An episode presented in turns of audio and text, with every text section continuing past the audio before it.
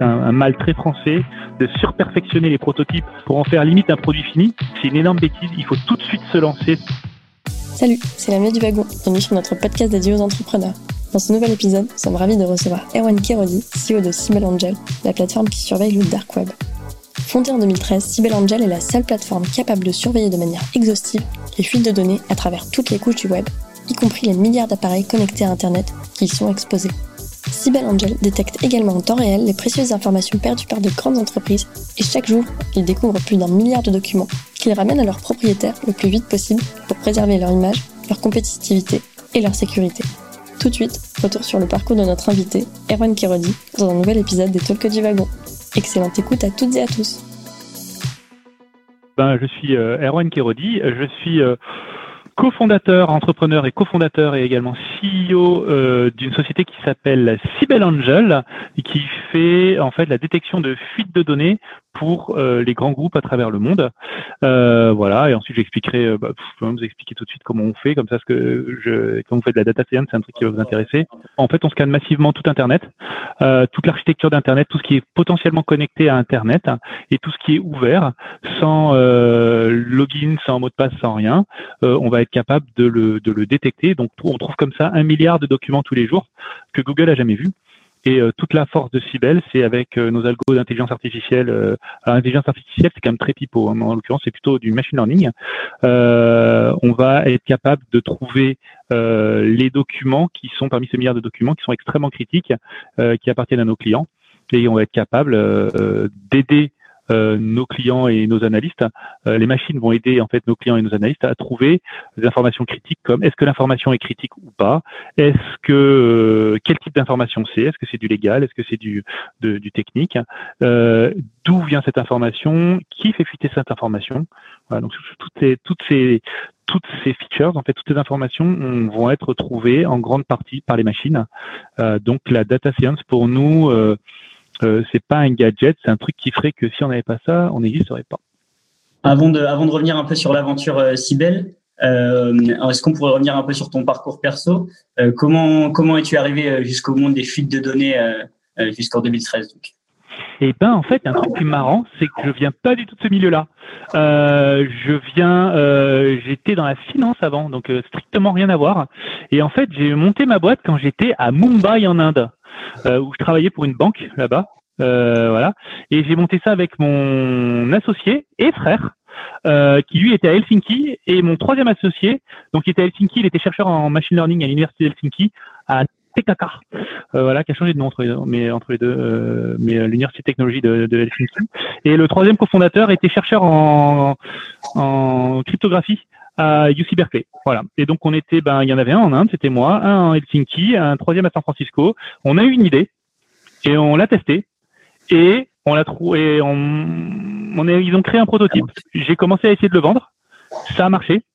Et euh, du coup, ben, à partir du moment où on a fait notre premier contrat, j'ai quitté mon job euh, et, euh, et, et j'ai commencé à, à faire que ça. Je me suis pas payé pendant quatre ans. J'ai utilisé toutes mes économies et tout l'argent que je pouvais générer avec des nouveaux contrats ben, pour embaucher des gens. Mon frère non plus s'est pas payé, mon cofondateur, qui est CTO aujourd'hui, qui a monté toute la techno et toute l'intelligence derrière. Et on a fait qu'embaucher des gens, embaucher des gens, et puis on est arrivé à un million de revenus, deux millions de revenus, quatre millions de revenus. Enfin, ça n'a fait que, que, grossir de façon assez exponentielle. Et aujourd'hui, je fais deux ans que je me suis installé euh, à New York et euh, pour développer le business euh, en Europe, mais aussi aux États-Unis des États-Unis. Euh, c'est pas un problème parce qu'on a, on a bossé beaucoup euh, en remote depuis le début. Et moi, je continue à faire des allers-retours avec la France. Et ça se passe très bien. On peut gérer très bien une boîte à distance. Euh, sans, on, peut, on peut très bien gérer une boîte française sans, avoir, sans mettre trop les pieds en France, même si j'y vais quand même euh, une semaine par mois. Voilà. Ok. Et donc, euh, avec ce background finance et investissement, euh, qu'est-ce qui t'a sensibilisé à la cybersécurité euh, pour, et qu'est-ce qui vous a donné cette idée de, de création de, de Angel Ouais, c'est une bonne question ça. En fait, j'étais en fait dans la finance pour être plus précis, j'étais trader. Et en fait, quand tu es trader, tu as une vraie sensibilité sur euh, la valeur de l'information. Et euh, quand mon frère et mon meilleur pote m'ont montré en fait les informations qu'on pouvait trouver euh, sur euh, des réseaux, des périmètres, voilà, où il y a d'informations qui peuvent être confidentielles, je me suis dit ça, c'est extrêmement grave. Ça peut valoir beaucoup d'argent si ça tombe dans les mauvaises mains. Et donc, des entreprises seraient tout à fait capables de payer pour être informées de ce type de fuite de données. Et cette intuition s'est avérée juste. Mais euh, à l'origine, le fait d'avoir une sensibilité sur la valeur de l'information m'a peut-être un peu aidé. Et le fait d'être épaulé par deux personnes qui étaient, elles, dans la cybersécurité et dans la data science qui ont pu en fait euh, ben, faire le prototype, avoir l'idée, trouver la première idée euh, techno, produit, faire le prototype et euh, l'améliorer sans cesse quoi depuis. D'accord. Donc vous avez vous avez monté ça avec ton frère et, un associé. cet élément déclencheur qui vous a qui, qui était de la fuite de données malveillante. Donc si j'ai bien compris? À l'origine, c'était malveillant et très vite, on s'est retourné vers la fuite de données par négligence et les deux sont, sont ensemble. Quoi. D'accord. Et donc vous avez, euh, au fur et à mesure des premières années, euh, élargi un peu votre scope euh, de d'activité, donc. Ouais. Euh, donc effectivement, on a euh, on a vachement euh, grossi le, le, le, scope. pour répondre à la question de Karine, Bluetooth a été condamné pour avoir connu Internet avec Google et détecter des informations confidentielles dans des PDF. Comment vous faites pour ne pas être poursuivi Je te remercie de ta question bienveillante. le la grosse différence de Bluetooth, un cas qu'on connaît très bien, c'est que Bluetooth a utilisé des a vu à un moment euh, des, des, mire de login, donc des logins et des passwords qui étaient demandés pour pouvoir accéder à ce serveur. Il est passé outre. Deuxièmement, il l'a fait euh, pour lui sans mandat de personne. Et euh, troisièmement, il a rendu l'information publique.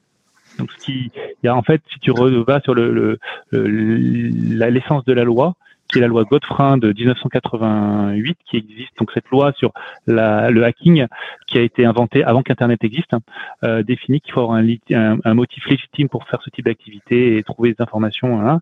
Et en fait, bon, il y a trois trois facteurs qui fait que euh, qui fait que ben qu'il a été condamné. C'était très litigieux d'ailleurs pourquoi il a été condamné. Euh, je pense pas que personnellement j'aurais condamné s'il avait été le, le, juge. En tout cas, le juge a défini qu'il était euh, euh dans, pas dans le bon, de bon côté de la barrière, mais pour quelques petites raisons très précises que je vous ai expliquées et que nous ne faisons pas. Euh, donc votre point d'entrée, ça a été ça a été les données malveillantes. Après, vous êtes parti un peu plus sur les, vous avez élargi votre scope vers les vers les de données euh, par par négligence. Euh, et en fait, une question que je me pose toujours à propos des, de vos d'une technologie comme ça, deep tech comme Cybelle, c'est comment arriver à un produit qui est fiable et fonctionnel du premier coup.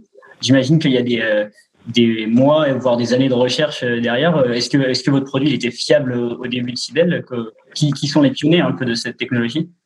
Pour revenir à une des questions que tu n'as pas, enfin que tu m'as posées que j'ai pas répondu, je me rends compte.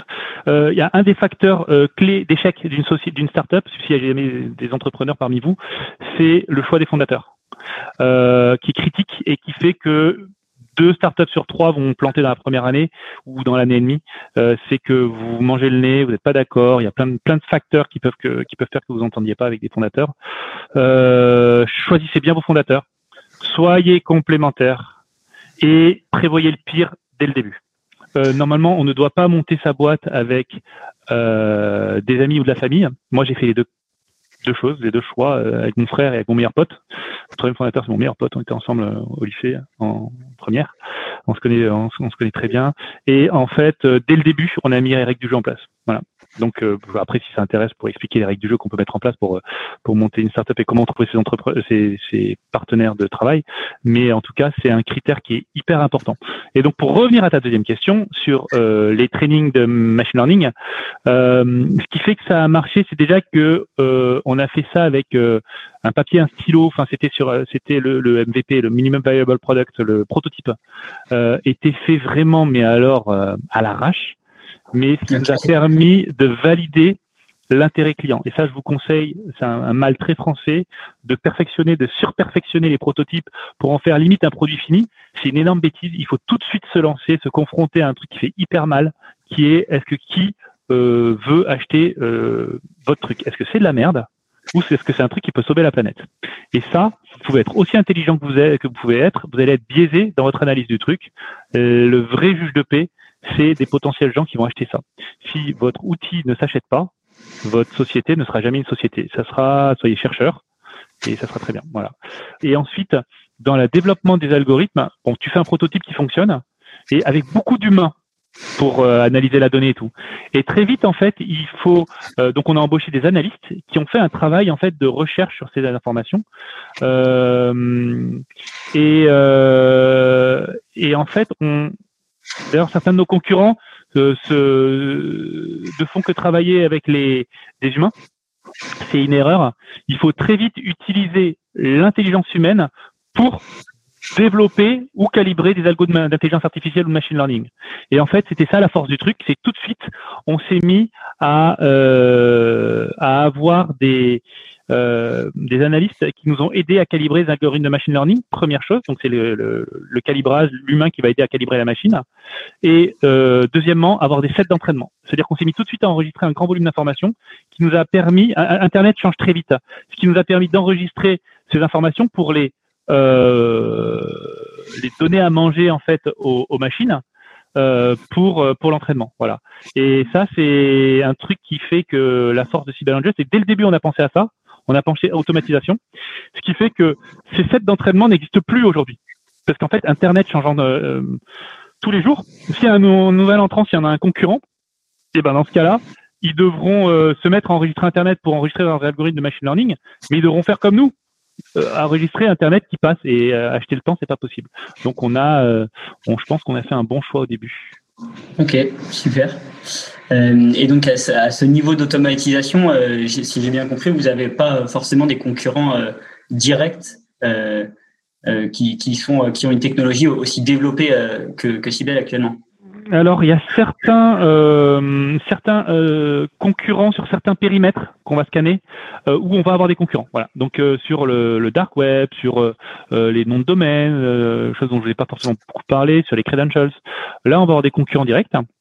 Et en fait, c'est vraiment une course à l'automatisation, à l'exhaustivité des données. Et mais une fois que vous avez beaucoup de données, est-ce que vous arrivez à les trier pour sortir le faux positif et ne, ne ramener que le, que le truc important au client, euh, sachant que c'est un critère critique pour un client, ne pas avoir de faux positif, ne pas avoir de bruit. Euh, donc c'est ça. Et ensuite sur la partie euh, serveur de données ouvert, on est les seuls aujourd'hui à le faire. Euh, voilà. Et, euh, et donc aujourd'hui, on a un avantage concurrentiel sur euh, la source même de données et en plus de ça, l'automatisation qu'on a mis en place par-dessus, ce qui fait que si jamais on a un nouveau concurrent sur ce périmètre-là qui est extrêmement important et exclusif chez Cybelle, on, ça prendrait du temps pour un concurrent pour pour pour nous concurrencer. Voilà. Mais on fait vachement attention, on regarde bien attention à ce qui se fait à côté parce que c'est très sain la concurrence, ça permet de voir où va le marché et savoir si on se repose pas sur nos lauriers et si le produit est pas non plus en train de se faire dépasser, ce qui n'est pas le cas pour l'instant. D'accord. Et euh, un, autre type de concurrent un peu plus euh, euh, illégal, les, hackers qui essayent donc de récupérer ces données pour en faire des choses en général malveillantes. et je, vais m'essayer un, un, parallèle avec le sport.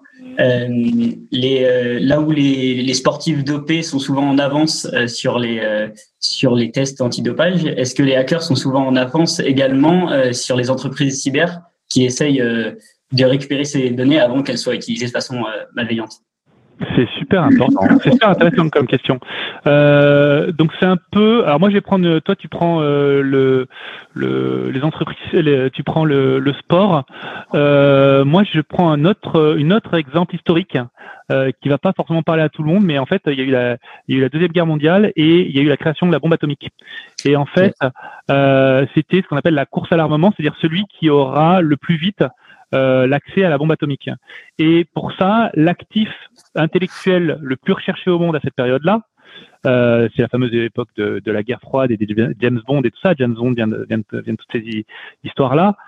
C'était les atomistes, c'est-à-dire des gens qui étaient capables, il y avait que quelques personnes au monde qui étaient capables de créer en fait une bombe atomique. Et ils se les volaient, ils se les tuaient. Enfin, c'est une histoire un, un peu rocambolesque. Et en fait, on se rend compte que les atomistes d'hier, c'est aujourd'hui, c'est euh, des gens qui sont bons en cyber et bons en machine learning et en intelligence artificielle.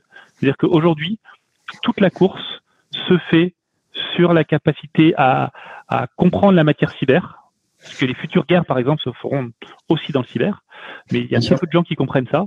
Et deuxièmement, ça ne sera pas à la main, ça se fera de façon automatique.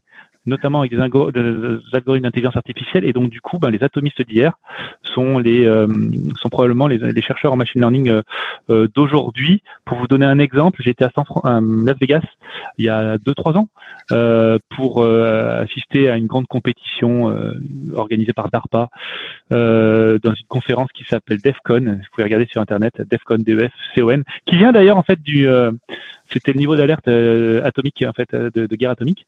Et, euh, et donc c'était Defcon euh, a, mis des millions sur la table pour faire travailler des gens qui étaient dans la cyber et des, des gens qui étaient d'intelligence artificielle pour faire des attaques cyber automatisées et développer des algorithmes qui de machines qui se défendent et donc en fait, ils faisaient se battre des, des machines entre elles. Et, et c'est donc voilà, c'est, c'est, je suis complètement d'accord avec ton analyse. Euh, tu fais l'analyse sur le dopage, je fais l'analyse sur les atomistes et la guerre et la guerre froide. C'est à peu près ça, quoi. On est d'accord. Et, euh, et, donc euh, c'est euh, cette avance, cette avance qu'ils ont. Comment vous essayez de la, la, gérer avec vos algorithmes de machine learning et deep learning pour qu'ils réfléchissent, j'imagine, comme eux et en, en plus rapide? Ouais, alors c'est vrai que nous on n'est pas, euh, on crée pas une bombe atomique, on ne crée pas une arme. Nous, on crée vraiment quelque chose euh, pour protéger euh, les grands groupes. Et les grands groupes, à un moment, se sont dit, mais en fait, euh, on trouve dans la dans la presse des fuites de données à droite, à gauche euh, sur nos, nos données. D'où viennent ces données et comment ils les ont trouvées? Et en fait, quand on comprend comment c'est fait, comment ça a été weaponized en anglais, donc euh, je, ne sais pas comment on pourrait dire, mais euh, ben du coup on, on, on, réfléchit à ça et on se rend compte qu'ils ont fait comme ça, comme ça, comme ça, et qu'en fait ben on peut automatiser cette euh, ce qu'ils peuvent avoir dans la tête et on prend un coup d'avance. Mais de toute façon, les hackers vont aussi revenir un coup d'avance à un moment et euh, vont inventer de nouvelles façons d'opérer. Et c'est vraiment comme ça, ça n'arrête pas. Et encore une fois, euh, la force, c'est l'intelligence artificielle, c'est l'automatisation, c'est le machine learning. Et c'est pour ça que nous, il y a quasiment 40% de nos dépenses, de tout ce qu'on gagne en un an, qui est dépensé que en, R&D, donc en, machine learning principalement. On a une équipe dédiée. Toutes les entreprises n'ont pas des, toutes les startups n'ont pas des équipes dédiées de machine learning très tôt. Certaines entreprises euh, de startups euh, disent qu'ils font du machine learning parce que ça fait très cool. Euh, mais en fait, en vrai, euh, et puis surtout, ça permet d'attirer certains investisseurs, alors qu'en frais derrière, il n'y a pas forcément euh, quelque chose. nous, c'est la vérité. Bon, et en échange, ça nous coûte de l'argent. Mais on est très content d'avoir une grosse équipe de, de machine learning chez Cybele. Et d'ailleurs, si ça vous intéresse, n'hésitez pas à postuler hr at cyberangel.com, cyberangel.com, vous pouvez postuler et on sera, on sera ravis de, de, de regarder vos, vos profils. Super. Et euh, donc justement, ces, ces équipes euh, tech chez Cybelle, comment elles s'organisent? J'imagine qu'il y a une partie euh, développement, une partie data, peut-être une partie cybersécurité. Comment comment elles comment elles s'organisent et comment elles interviennent dans vos projets chez Cybelle Il y a une équipe d'analystes au début qui va analyser les données de l'outil existant et qui va les transmettre aux clients. Et, et ils vont corriger la machine ils vont euh, donc c'est supervisé, ils vont dire bah en fait la machine s'est trompée là là là, euh, euh, voilà et, et, ça va nous permettre en fait de donner ces informations. Du coup c'est le machine learning qui récupère ça et qui permet de réentraîner de le, enfin refait le set d'entraînement pour réentraîner la machine. Ça c'est en cours de vie du truc, mais en fait il faut créer les algorithmes à l'origine et en créer toujours d'autres avec des nouvelles features qui pour permettre d'améliorer en fait le taux de le taux de virer, enfin, virer le taux de faux positif le plus important. Euh, et ça, c'est quelque chose qu'on mesure euh, euh, à la petite semaine. On a des dashboards pour vérifier ça. Et, et en fait, c'est une course sans fin. C'est-à-dire que l'idée, c'est d'être capable de lire des milliards de documents et de dire tel document de façon quasi certaine, euh, il est sensible, il est critique, et voilà, voilà d'où il vient, et voilà ce qui est ce document. Et ce qui est important là-dedans, c'est le quasi certain. Et c'est, est-ce que quasi, c'est euh, à 50% la machine ne se trompe pas ou est-ce que c'est à 99,999% Et en fait, c'est on est on est vers là, donc on, on essaie de, de, de, de perfectionner, d'optimiser le truc euh, tout le temps quoi. Ok. Et donc. Euh, et by the way, sorry. Et donc, en fait, on a effectivement aussi toute une partie dev sur euh, le traitement de la donnée, parce qu'en fait, on traite des gros volumes de données. Donc, c'est pas que le, euh, euh il faut aussi capter cette donnée. Donc, on appelle ça du euh, une équipe de pas de data science, mais du traitement de la donnée. Enfin, c'est je sais plus comment s'appelle cette équipe. Mais en fait, c'est c'est des gens qui sont capables de faire des des algos qui passent à l'échelle sur des milliards de des milliards d'opérations, des milliards de calculs, et pas sur un ou truc un truc ou deux qu'un analyste capable de faire avec un petit script. Là, le truc, c'est faut que ce soit euh, bestial, quoi, et massif. Voilà. Et on a toute une équipe de dev pour du web développement, euh, développer nos applications web. Et d'ailleurs, on est en, toujours en recherche de, profils pareil en web dev. Donc, je ne sais pas si le, le wagon euh, a, a, une filière là-dedans, mais en tout cas, on cherche désespérément des web devs et des bons web devs. Voilà.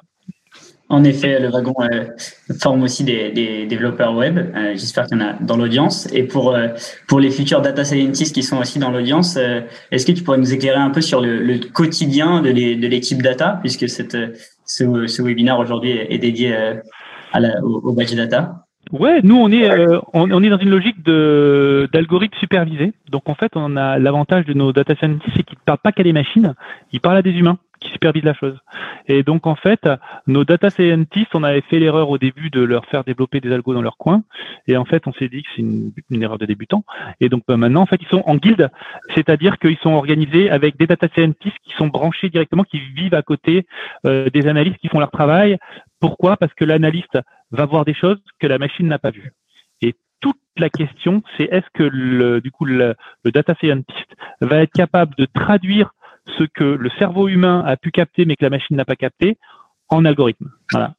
Et améliorer l'algorithme. Donc en fait, c'est assez intéressant de voir ça. Euh, donc soit il se base, se sur des, des feedbacks des analystes, soit il se base sur des feedbacks euh, des outils qui captent aussi beaucoup d'informations du travail de l'analyste. Parce qu'en fait, l'analyste va parfois te retranscrire des choses de façon biaisée parce que le cerveau humain va dire ah, j'ai passé euh, euh, 5 heures sur ce truc-là alors qu'en fait il y a passé 10 minutes ou inversement. Et, euh, et, inversement, il va pas voir certaines choses qui sont extrêmement importantes, alors que quand tu analyses les métriques de, de comment l'analyse travaille, tu vas te rendre compte qu'en fait ça, ça a l'air d'être super critique. Donc euh, le, les, les, les, les, data scientists vont aussi brancher des tas de sensors un peu partout pour récupérer des, des, des, sensors, des capteurs, pour euh, trouver de l'information et euh, cruncher la data pour voir euh, ce que l'analyste n'aurait pas vu forcément. Voilà. Donc c'est un travail, c'est un travail ensemble. Ils sont, c'est hyper collaboratif et l'analyste fait confiance au data scientist et le data scientist fait confiance à l'analyste parce que tout le monde sait, tout le monde sait ses avantages et ses défauts. L'être humain a des avantages, le cerveau humain a des avantages et des inconvénients et la machine a pareil, des avantages et des inconvénients. La machine globalement, c'est un enfant euh, plutôt jeune, qui est, mais en revanche, qui est capable euh, de faire des choses de façon extrêmement euh, une, tâche bien précise à grande échelle. Et voilà, mais il faut pas que ce soit trop trop trop subtil. Et en fait, l'idée, c'est de faire grandir l'enfant vers vers des prises de décision de plus en plus subtiles. D'accord. Et ces prises de décision, comment sont-elles communiquées à vos clients? Ah bah ensuite pour le client en fait pour le coup c'est marrant c'est qu'en fait euh, c'est un immense sujet chez nous mais le client il, il, en, il en sait jamais rien. En fait le client ce qu'il veut voir c'est euh, une fuite de données. Ça c'est une grosse différence entre la partie euh, produit et technique et la partie business. C'est-à-dire que et ça c'est un truc que j'ai découvert entre la France et les États-Unis. Euh, en France on quand on pitch à un client, on commence par la techno et on finit sur la valeur, la proposition de valeur, c'est-à-dire le problème qu'on va résoudre. Aux États-Unis, ils en ont rien à faire. Ce qu'ils veulent, le gars, c'est on veut savoir exactement ce que vous pouvez, le, le, problème le, le, problème que vous pouvez résoudre. Est-ce que c'est mon problème à moi? Si c'est le cas, on parle. Voilà. Et alors, comment vous le faites? Et eh, franchement, faites votre tambouille, mais ça m'intéresse pas, quoi. Donc, euh, en fait, pour le client, ce qui l'intéresse, c'est d'avoir les alertes les plus critiques et le moins de bruit possible. Ok. Et, et qu'est-ce que ces alertes, qu'est-ce qu'ils ont, quelles sont, quelles sont les solutions euh, pour vos clients euh, quand ils reçoivent les alertes? Qu'est-ce qu'ils, qu'est-ce qu'ils peuvent en faire de ces alertes? Eh ben c'est bien simple en fait. Euh, ils voient, euh, imagine un plan de moteur d'avion de ligne sur un avion de ligne qui n'a pas encore été euh, commercialisé ça peut ou alors la prochaine molécule sur le coronavirus, sur euh, le vaccin contre le coronavirus. Voilà, quand tu as, quand es une industrie pharmaceutique, c'est des choses sur lesquelles tu travailles et t'es pas forcément envie que tout le monde soit au courant et tu dépenses des milliards et t'embauches des tas de gens pour développer ces trucs-là. Donc te les faire euh, les perdre par négligence ou te les faire voler, euh, c'est une catastrophe. Donc, il faut qu'on leur ramène. Mais une fois qu'on leur ramène, si on leur ramène des problèmes sans qu'ils puissent le remédier, ça ne sert strictement à rien. Et donc, le machine learning va nous aider à trouver en fait l'origine de la fuite et ces informations qu'on va communiquer à notre client pour qu'il appelle. En général, en fait, c'est toujours le même scénario. C'est un fournisseur qui fait fuiter des informations de mon client par négligence sans le savoir. Donc, en fait, mon client, quand je lui donne l'information, il appelle son fournisseur et il lui dit ben écoute il faudrait euh, mettre un mot de passe sur ton serveur parce que là tu es en train de partager des informations qui sont extrêmement critiques voilà donc ça se résout de façon euh, très simplement dans le calme et ça évite des gros problèmes et des fuites de données comme ça si elles sont pas résolues. Si ça tombe dans la presse, ça peut faire baisser le cours de bourse d'une société, ça peut faire baisser le chiffre d'affaires d'une société, ça peut faire des clients peuvent perdre confiance dans ces sociétés-là et euh, si ça si ça, ça se réalise, ça veut dire que plein d'employés vont être mis à la porte en fait. Et, euh, et donc du coup, euh, nous quelque part en faisant ça, la logique derrière, c'est de protéger en fait les les, les, les, entreprises qui elles-mêmes en fait protègent leurs employés, de pas se faire virer parce qu'en fait les sociétés sont vraiment dans la mouise si jamais ça se réalise. Voilà. Euh, je voulais qu'on revienne aussi un peu sur la, la croissance entre 2013 et aujourd'hui de, de.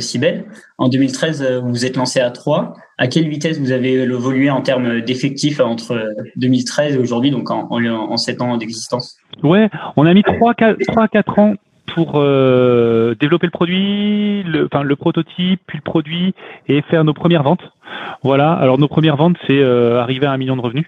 Et euh, ben quand tu arrives au premier million, tu es content. Et ensuite là, il faut passer à l'autre échelle. C'est-à-dire qu'il faut que après avoir automatisé le produit, qui ne s'est jamais arrêté de, de, de, s'améliorer, mais il faut vraiment rentrer dans une deuxième logique qui est automatiser les ventes. Et ben, c'est un autre problème d'entrepreneur, c'est que tu passes, en fait, au début, es, quand tu es entrepreneur, tu as trois étapes. As, la première étape, tu es inventeur. C'est ce qui s'est passé au tout début. Ensuite, tu es entrepreneur où tu fais des tests. Il faut être très agile en mode euh, ben, agile quoi. Euh, tu fais des tests et ça, marche ou ça marche pas. Si ça marche c'est bien, on continue. Si ça marche pas, on change et on pivote comme ça. Et, euh, c'est itératif. Et il faut faire plein de tests. Et voilà. Et des tests produits, des tests techno et des tests commerciaux. Tu vois, il faut présenter 15 000 fois ton, ton offre parce qu'en fait elle va se raffiner avec le temps la façon dont tu le présentes et c'est pour le présenter de la bonne manière. Et ensuite tu passes chef d'entreprise. Et euh, donc à partir d'un moment, en fait, euh, ben il faut faire grossir la société de façon extrêmement importante si tu veux ne pas te faire dépasser par la concurrence, à la fois commercialement et d'un point de vue et d'un point de vue techno.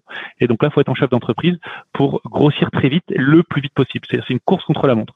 À la fin, il y aura qu'un gagnant. Et j'imagine aussi que entre cette vie d'entrepreneur, d'inventeur au début et la vie actuelle de, dirigeant d'entreprise, dans ton quotidien, il y a quand même beaucoup de choses qui ont dû changer, surtout sur la façon de gérer euh, le fait de déléguer, j'imagine, euh, sur à des personnes qui sont plus les fondateurs et donc des, nouveaux euh, acteurs de, de Cybelle.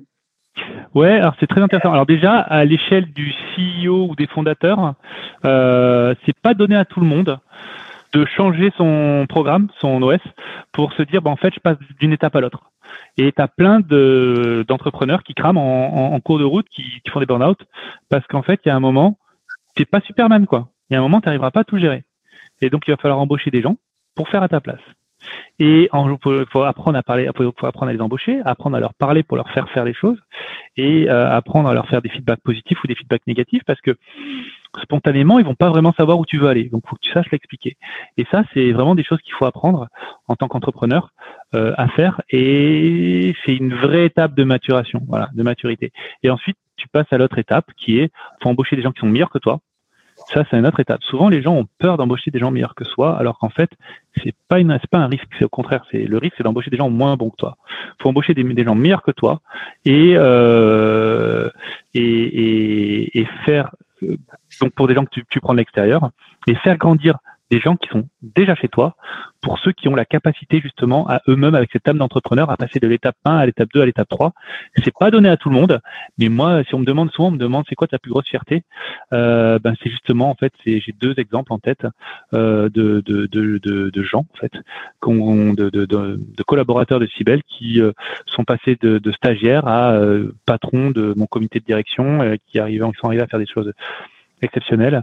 Euh, ben voilà, ils ont grandi avec la société et moi j'ai réussi en fait à, à, à faire évoluer ces, ces, ces personnes et euh, c'est pas donné à tout le monde, mais en tout, enfin pour, pour certains employés, certains préfèrent être euh, contributeurs individuels très longtemps, certains veulent veulent, veulent apprendre, devenir manager et autres.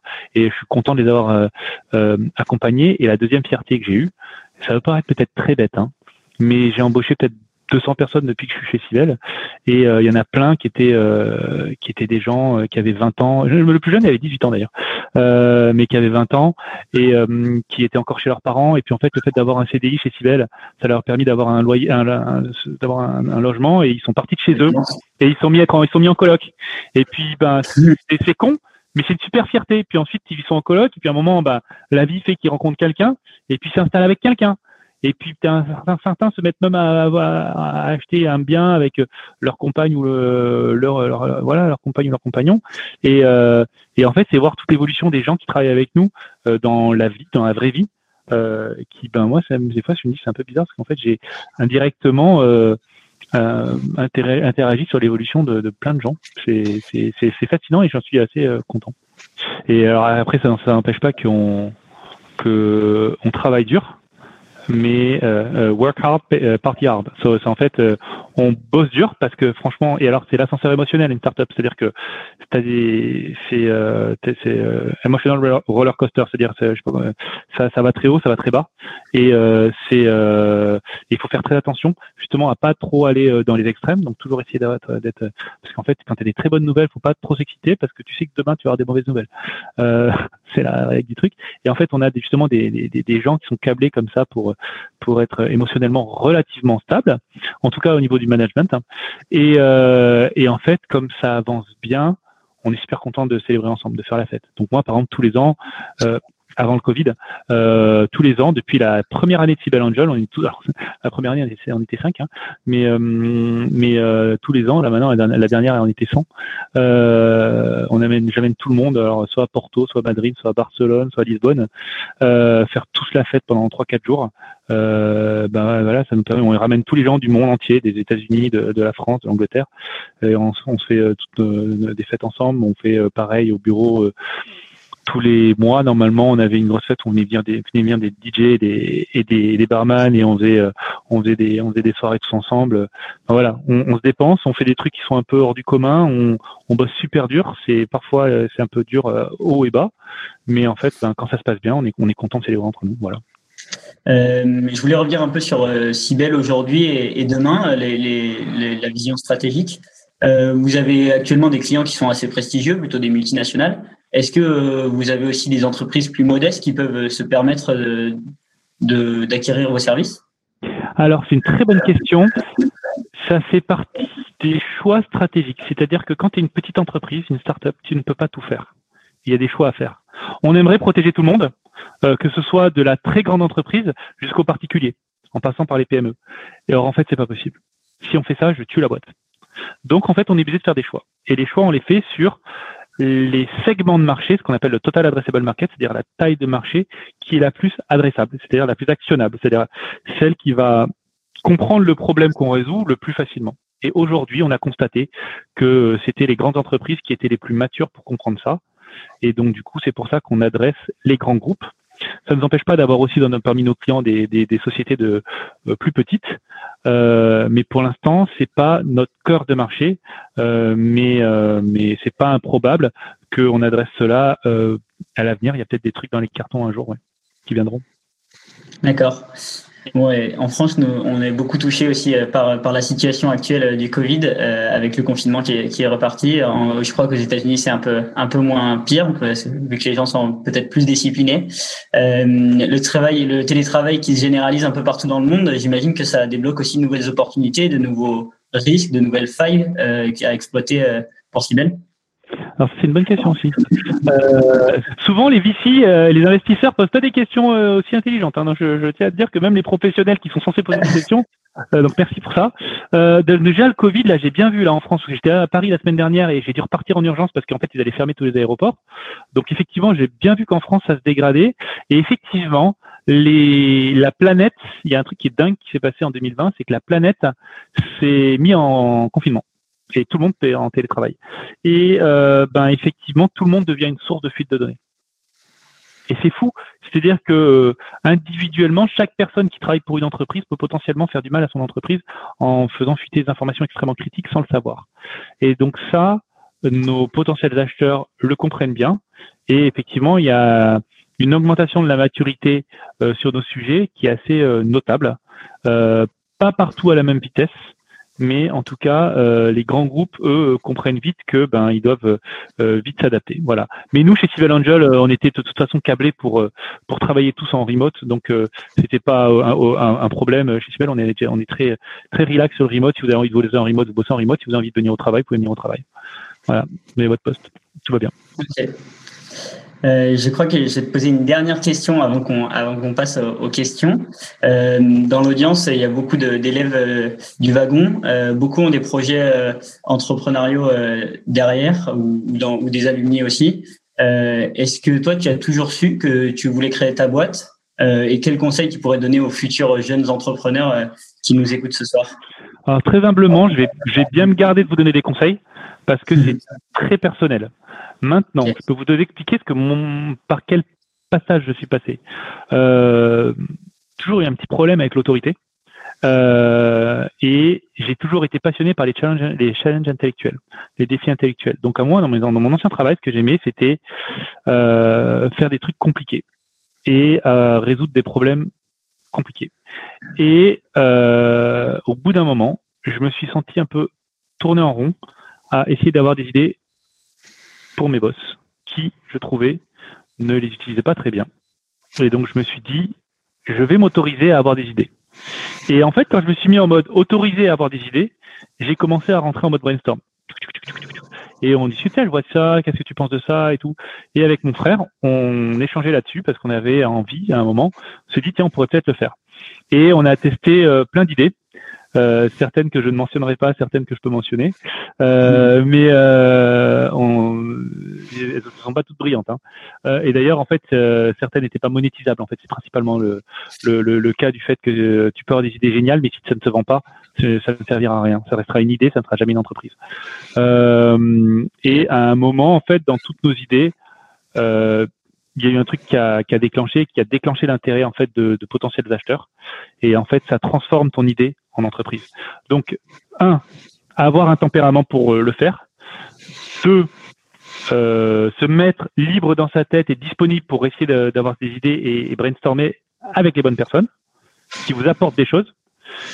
Et trois, euh, rentrer en mode, ben il faut que ça se vende pour que ça se transforme en un truc qui soit euh, qui passe à l'échelle vous pourrez embaucher des gens. Une idée toute seule, c'est une bonne chose, mais en fait, euh, une idée qui euh, qui se vend, vous pouvez embaucher des gens et la transformer et potentiellement euh, la répandre autour de la planète. Voilà. Et d'ailleurs, tiens, je vois, je vois, je vois un truc intéressant, c'est que vous avez écrit mon nom avec, avec des trémas sur le A et le, et le, le C'est que c'est parce que c'est écrit sur comme ça sur LinkedIn. En fait, en vrai, il n'y a pas ça. Mais c'est un petit un petit trick que j'ai mis pour euh, euh pour euh, pour pour bloquer les spammers euh, qui utilisent LinkedIn. Et donc, je me suis fait des règles dans mon c'est un petit truc que je vous dis, je vous donne dans mon Gmail. Euh, je me suis fait des règles automatiquement. Dès que je vois un A avec un tréma, je mets ça en spam. Machine learning, chacun son chacun sa façon d'utiliser le machine learning.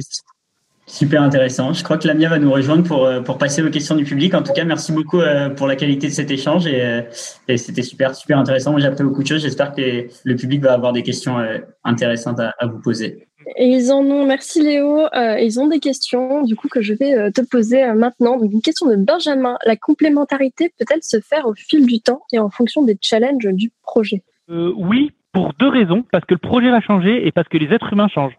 Okay. Et donc moi, ma relation avec mon frère était pas la même au début du projet euh, qu'à la fin. Et le produit était pas le même au début qu'il était à la fin. Et les gens développent des compétences qui étaient pas les mêmes au début à la fin. Mon frère était très tech, très geek au début. Et moi, j'étais très business. Et maintenant, je suis capable d'avoir des discussions sur les algos de machine learning et, et euh, de participer à toutes les réunions de machine learning, alors que c'est c'est pas mon domaine, mais ça reste la prérogative de mon frère. Et inversement, mon frère s'est jeté dans tout ce qui est business et est capable de, de, de, percuter sur tout ce qui est business, qui est vital d'ailleurs pour la stratégie de la boîte, stratégie produit. Et donc, euh, ben, nos relations évoluent avec le temps. Et voilà. Et globalement, même au niveau de l'entreprise, donc ça c'est avec des fondateurs. Et ensuite, même au niveau de l'entreprise, toutes les relations changent à peu près. J'ai changé mon pas mon comité de direction, mais j'ai changé la façon de communiquer dans mon entreprise avec les différentes euh, meetings, de réunions et de ça, à peu mhm. près tous les 12 à 18 mois, parce que la boîte grossissant, tu, la façon dont tu te parles un an avant et un an après n'est plus, ça marche plus. Ok, super, merci. Une autre question de Jean-Paul. Quelles sont les règles du jeu pour la création de la startup? Trouver, alors je peux te faire un truc de, de, de, de, juriste pénible en te disant bah, il faut que tu remplisses tel formulaire. En fait, en vrai, je vais prendre plus de recul et je vais te dire un, trouver le bon fondateur. Euh, deux, euh, trouver euh, la bonne idée. Et ça, c'est dans l'ordre chronologique. Maintenant, en vrai, si tu prends encore plus de recul, la startup, donc ça c'est pour avoir un, une potentielle startup, celle qui va marcher, tu as toujours trois paramètres, tu as le produit, l'équipe et tu as le marché. Et en fait, je suis désolé de vous dire, vous pouvez être les plus intelligents du monde, avec l'équipe la plus intelligente du monde, le produit le meilleur du monde. Si vous êtes sur un marché de merde, eh ben, votre boîte, vous en ferez jamais rien. Vous pouvez être très intelligent, avoir un super produit dans un marché qui euh, décroît de 30% par an, euh, ben, votre, votre, votre startup, vous en ferez jamais rien. Donc, pensez au marché. La cybersécurité est un marché qui boom. Voilà. Je connais des super startups, des mecs qui étaient avec des super entrepreneurs. Ils ont monté leur boîte dans le tourisme. Alors, c'était difficilement prévisible. Hein. Aujourd'hui, leur boîte est à genoux, alors que les, les, gars sont géniaux. Quoi. Voilà, parce que le marché, euh, marché marche pas. Ok, merci. Autre question. Euh, un copain Donald souhaite détecter des fuites de bulletins électoraux. Une solution? On a été contacté Mm. par des euh, différentes institutions euh, publiques justement ou des partis politiques. Euh, on n'a jamais donné suite, mais mm-hmm. techniquement, une entreprise fait fuiter de l'information potentiellement, euh, une organisation politique peut aussi faire fuiter des informations. Euh, des systèmes de bulletins de vote, euh, s'ils sont très mal sécurisés, peuvent potentiellement faire fuiter de l'information. On n'est jamais allé regarder puisque en fait, on focalise sur, encore une fois, c'est de la même manière. On peut pas aller partout. On focalise sur les grands groupes commerciaux. Ok. une question de Michael. Vous avez besoin d'un accès privilégié aux données de, de votre client pour faire fonctionner vos services? Pas du tout. En fait, on a juste besoin du nom des marques des sociétés. Euh, mhm. Donc, euh, tu t'appelles Sanofi, c'est Sanofi. Tu t'appelles L'Oréal, ce sera Maybelline. Et euh, et on va et on va chercher ça, le nom des marques dans les noms de fichiers qu'on a trouvés. Voilà. D'accord. question de Théo, Théo qui est étudiant en plus au wagon en data science. Comment est-ce qu'il démarche Comment est-ce que vous démarchez vos clients? Au début, on trouve des informations, on dit hey, on a trouvé ça, coucou. Euh, c'est une très mauvaise idée. Ça, c'est une des choses qu'on a appris très vite. C'est une très mauvaise idée de faire ça. Euh, il faut euh, se présenter aux entreprises, expliquer que mhm. c'est un risque, c'est ce qu'on appelle le pain.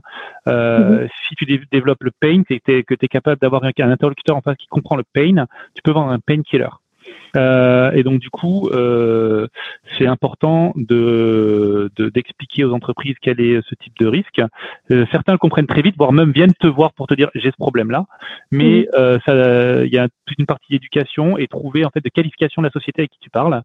Et une fois que tu as qualifié la société, eh ben tu vas faire une démo. Premièrement généraliste, mais en spécifique où tu vas faire un mois de test réel. C'est un abonnement à l'année chez nous, c'est si belle. Et mais mhm. tu peux faire un mois gratuit donc tu vas voir en temps réel des alertes. Ok, donc ne pas venir avec euh, les fuites, euh, les données qui ont fuité, euh, ne pas leur montrer. non, c'est pas une très bonne idée.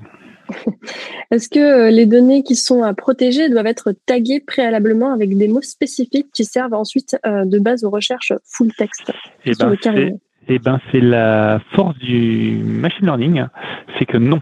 C'est-à-dire qu'on arrive avec des indicateurs très flous, la marque mhm. Maybelline ou Sanofi, à trouver des serveurs suspicieux ces serveurs suspicieux, nos algorithmes vont effectivement lire beaucoup plus d'informations spécifiques à la demande de notre client. Et là, vont avoir un set d'analyser beaucoup plus gros mhm. sur ce serveur-là et donc, en fait, tu as deux sets, as deux sets de, de, machine learning. De, un set d'algorithmes de détection des serveurs suspicieux, un deuxième set d'algorithmes sur l'analyse euh, du volume d'informations dans ce serveur spécifique. Et c'est deux choses complètement différentes. Et là, ça va nous permettre de sortir euh, des informations extrêmement critiques. Donc, par exemple, un, un, exemple concret euh, mm-hmm. avec une entreprise pharmaceutique. L'entreprise pharmaceutique nous a donné le nom de, son, de sa société. Et nous, on est capable de lui ramener le nom des molécules qui fuitent. D'accord. Voilà. Donc ça se passe plutôt dans ce sens-là. Autre question qui est plus euh, niveau RH, euh, quelles sont tes méthodes de recrutement? Euh, un use case, donc enfin c'est en termes de, de, de, process. bon bah on, mhm. fait des, on fait des on fait des offres, on, met des offres sur notre notre site. vous pouvez écrire spontanément directement à HR et, et on fait des, des conférences comme celle que je suis en train de faire. On fait des job fairs, donc des, des, des, des, trucs où on rencontre des étudiants aussi. Mais ensuite, euh, voilà, tu passes en, sélection. Donc souvent, tu as une, euh, un entretien avec la personne qui est en charge de l'équipe. Euh, qui cherche exactement le, le, profil. Et ensuite les HR alors c'est soit l'un soit l'autre d'abord ça, ça, va. Les HR pour voir ben, un peu qui tu es et, prendre des informations minimum. Et il y a toujours un cas un cas concret un cas pratique parce que en mhm. fait ça ne sert à rien de se dire qu'on s'aime. Euh, les preuves d'amour sont beaucoup plus importantes. Et, et donc du coup il faut qu'on fasse un test ensemble qu'on voit comment ça fonctionne voir comment tu raisonnes, euh, comment vous raisonnez, et puis ensuite Mhm. voir aussi comment on peut travailler dans un cadre euh, professionnel et euh, voir si ça correspond aux attentes. Et, euh, et voilà. Et puis à l'issue de ces trucs-là, ben ça avance. Euh, on fait une proposition euh, pour euh, un job. C'est souvent d'ailleurs des CDI. Chez nous, il y a très peu, il y a très peu de CDD. Je crois qu'il y en a très peu de CDD. Ouais. Et, euh, et voilà. Et puis euh, ensuite ça commence. Ensuite, quand tu arrives chez nous, tu as un onboarding, c'est-à-dire que tu as une Mhm. des sessions spécifiques, tu es pris en, en charge de façon spécifique où tu apprends ce que tu dois apprendre. Tu as ce qu'on appelle du shadowing, c'est-à-dire que tu dois Mhm. passer du temps avec euh, certaines personnes euh, des autres équipes euh, assises à côté de lui pour voilà, ou faire des réunions ensemble pour euh, voir quel est son travail et puis ben, pour euh, Pour en apprendre plus sur.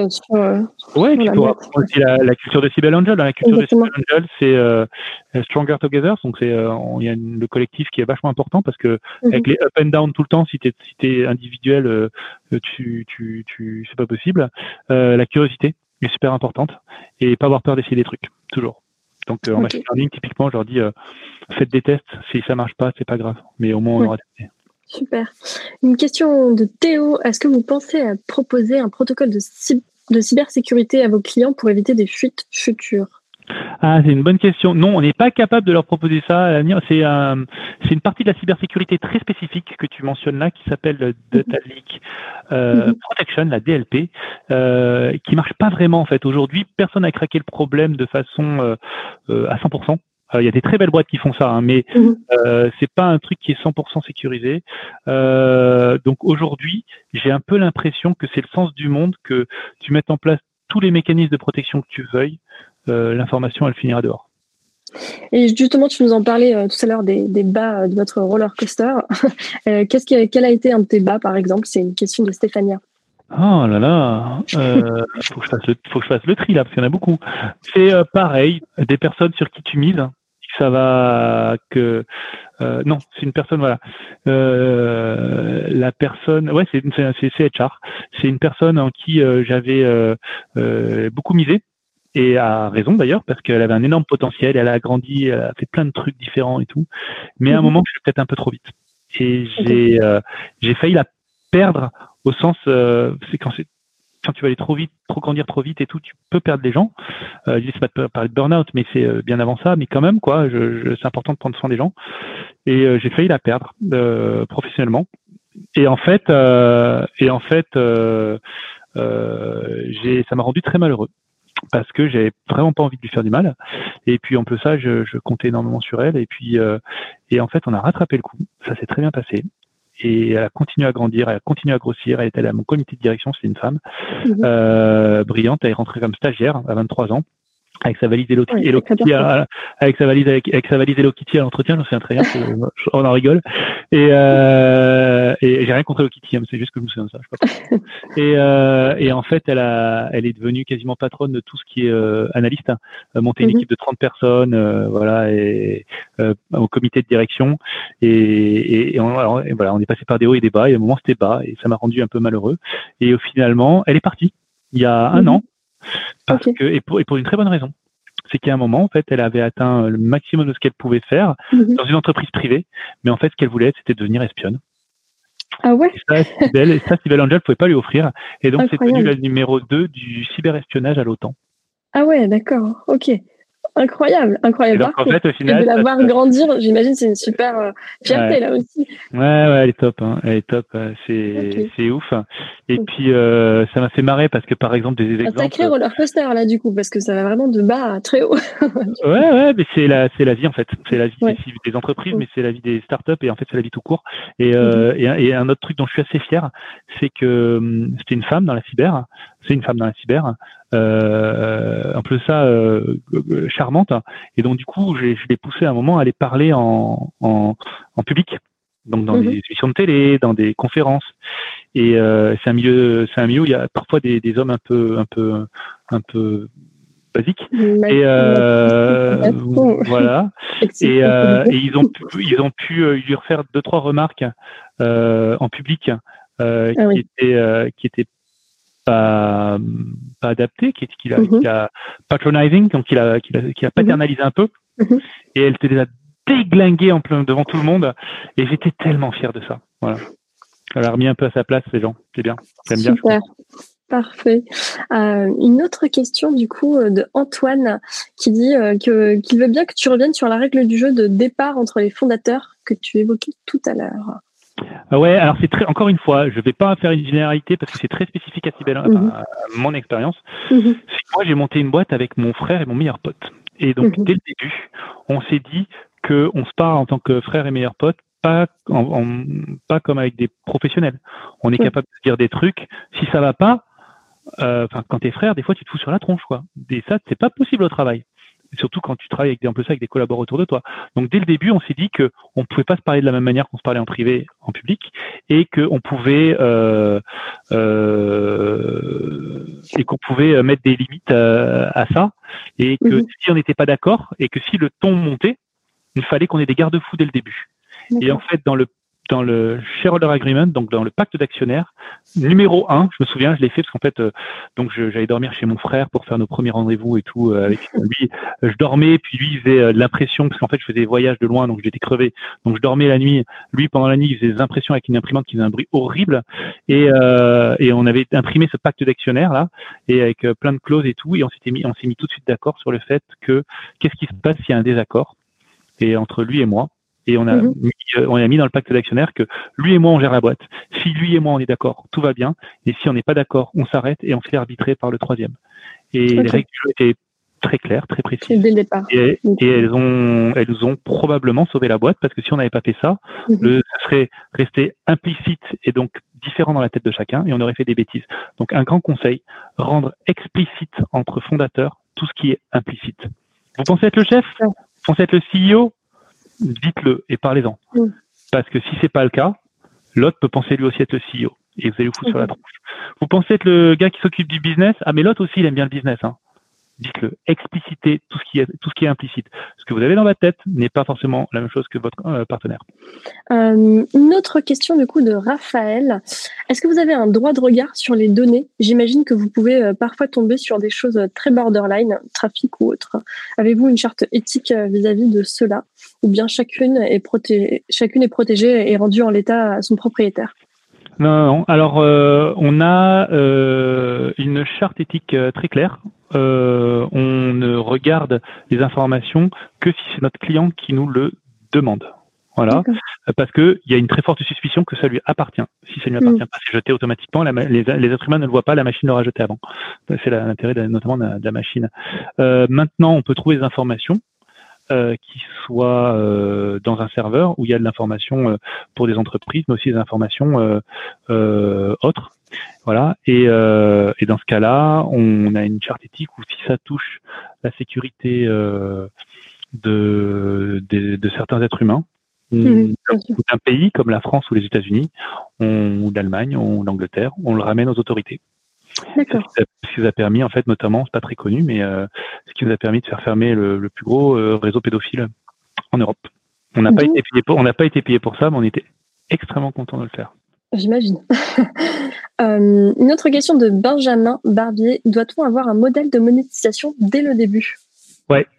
C'est- C'est votre moto.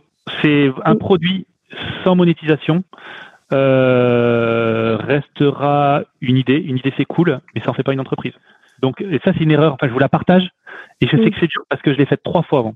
On avait trois idées de- d'autres boîtes avec mon frère et à chaque fois euh, c'est trop cool, trop content de notre idée, mais en fait personne veut l'acheter. Euh, donc en fait ça reste une idée. Et donc euh, ben, au bout de la quatrième fois en fait on a eu la bonne idée qui était celle-là. Mais effectivement Ouais. la monétisation c'est critique. Mais c'est ce que tu disais euh, dans tes conseils que tu donnais euh, si on veut devenir entrepreneur ensuite. Euh, une question de Pierre qui est étudiant en data science. C'est quoi le gros challenge actuel de Cybelle Angel? Actuellement la, Oui. Alors ça, c'est un autre problème, c'est la scalabilité business. Donc quand vous créez votre boîte au-delà de... Donc quand vous êtes inventeur, vous inventez. Ensuite, quand vous Mhm. devenez entrepreneur, vous commencez à passer à l'échelle certaines étapes du produit, de la vente.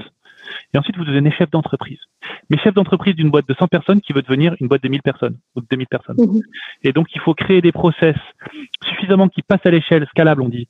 Euh, Mhm. euh, voilà, mais pas trop pour pas que ce soit complètement pas adapté à votre taille. Et donc, du coup, il faut euh, voir plus loin. Donc, créer, par exemple, quand vous êtes 100, créer, créer des process quand vous, euh, pour être 300, alors que vous êtes que 100, et pas créer des process pour vous être, euh, quand vous êtes 1000. Et euh, parce que là, entre-temps, il y aura d'autres process qu'il va, falloir- qu'il va falloir mettre en place, et notamment le process de vente. Et voilà. Et donc là, en ce moment, ben, c'est générer un max de leads pour euh, doubler euh, la, continuer à doubler la taille de la boîte. Mais continuer de doubler la taille de la boîte, c'est facile à dire comme ça. Mais en fait, euh, ça fait des volumes qui sont, qui sont énormes. Énorme. donc du coup, il faut continuer à, à voir toujours un an ou un an et demi en avance. Donc moi maintenant, je suis dans une logique où tous tous les investissements que je fais aujourd'hui sont pour avec impact dans un an, un an et demi. Voilà, c'est notre état d'esprit et ça viendra plus tard et, et ça, vous verrez avec euh, vos investisseurs, vous verrez avec euh, des mentors, vous verrez avec des coachs, vous mhm. verrez avec des autres des autres entrepreneurs qui vous donneront des tuyaux à ce moment-là. Euh, déjà déjà dépasser la première étape, passer d'étape innovateur à étape entrepreneur, c'est déjà la première étape. Ensuite, moi, je suis dans une dans une série B, ce qu'on appelle donc dans une étape un peu un peu mhm. un peu après, où là euh, où là, ça demande d'autres parties d'activer d'autres parties du cerveau qui sont plus les chefs d'entreprise quoi. Mais euh, chefs d'entreprise d'une qui d'une entreprise qui va grossir très vite en hypercroissance. Euh, une autre question de Mathieu. Tu as souvent fait euh, le parallèle entre les aspects tech et business de Cybelle. Lorsque ton produit ne répond pas entièrement aux attentes d'un client ou s'avère être moins performant que celui d'un concurrent, quels sont les leviers sur lesquels tu peux jouer s'il y en a Il faut changer le message. Peut-être que tu présentes mal ton message c'est le plus vite, c'est le plus rapide. Changer un message, c'est rapide. Si c'est pas ça, c'est plus un problème produit. Dans ce cas-là, il faut retourner au niveau du produit, échanger le produit et euh, retourner pour revenir au message. C'est dans ce sens-là que ça se passe. Et si tu n'arrives donc euh, ça s'appelle pivoter. Donc mhm. soit tu pivotes le message, soit tu pivotes le, le, produit et l'outil.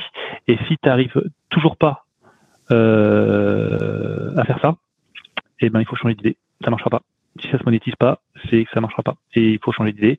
Et donc, il faut avoir le courage de se dire que c'était pas la bonne entreprise. Moi, j'en ai fait trois comme ça, donc euh, je peux vous dire que c'est pas facile d'enterrer un projet et ça fout un coup à l'ego. Voilà. Ah oui, et puis un côté euh, l'ego, euh, l'ego faut le laisser de côté parce que c'est un truc qui peut jouer contre vous. Parce que c'est la, la chose qui va vous, vous, accrocher à une idée qui est pas la bonne. Ouais, c'est mon idée. Ah ouais, mais c'est pas forcément la bonne. Et on va prendre une dernière question du coup, Alan, qui demande, compte tenu que vous êtes présent dans plusieurs pays, quelle culture d'entreprise et quelle organisation avez-vous mis en place? C'est tellement une bonne question, Alan. Et je suis en plein dedans d'ailleurs. Parce qu'en fait, du coup, on grossit maintenant. Là, on vient de créer un bureau. Euh, donc, ça fait deux ans qu'on est aux États-Unis. On vient de créer un bureau à Boston. Donc, maintenant, j'ai New York et Boston. Je viens de créer un bureau à Londres. Et on a mhm. beaucoup de gens en France. Et en plus, maintenant, tout le monde est en remote. Enfin, une grande partie sont en remote. Il y a des gens qui veulent venir travailler au, travail, ils peuvent, mais au bureau, ils peuvent. Mais euh, ça, ça, crée notre complexité pour la culture. Définir la culture avant. Je vous ai dit, la culture mhm. de la Cyber Angel, c'est le collectif, la curiosité et tester des trucs, l'audace. Euh, c'est super. Euh, faut l'écrire. Si vous l'avez pas écrit et formalisé, encore une fois, expliciter ce qui est implicite. Si vous l'avez pas explicité, ça sert à rien. Euh, et ensuite, il faut arriver à trouver des structures organisationnel pour que euh, vous créez, ne créiez pas des sociétés, des sociétés qui sont orthogonales, mais euh, qui vont dans le même sens. Et ça, ça passe par euh, ben, travailler ensemble sur des projets en commun, transborder, cross-border, avoir un système de reporting où, euh, ben, en fait, on commence à avoir du, du matriciel, c'est-à-dire une personne a un boss en local, mais aussi un boss mhm. fonctionnel sur le machine learning, par exemple, ailleurs, quoi. Voilà. Et donc ça, c'est des, c'est des astuces qu'on apprend et qu'on teste. Certaines marchent, certaines marchent pas, mais qui sont critiques pour ça. Ne pas créer deux ou trois boîtes dans la même boîte parce que sinon c'est euh, mortel. C'est fini pour aujourd'hui. J'espère que cet épisode vous a plu. Si l'univers de la tech vous intéresse et que vous souhaitez participer à nos prochains événements, rendez-vous sur la page Meetup du Wagon Paris. Vous y découvrirez les dates de nos prochains talks d'entrepreneurs et d'entrepreneuses, ainsi que tous les ateliers d'introduction au développement web et à la data science que l'on organise régulièrement sur notre campus ou à distance. À très bientôt!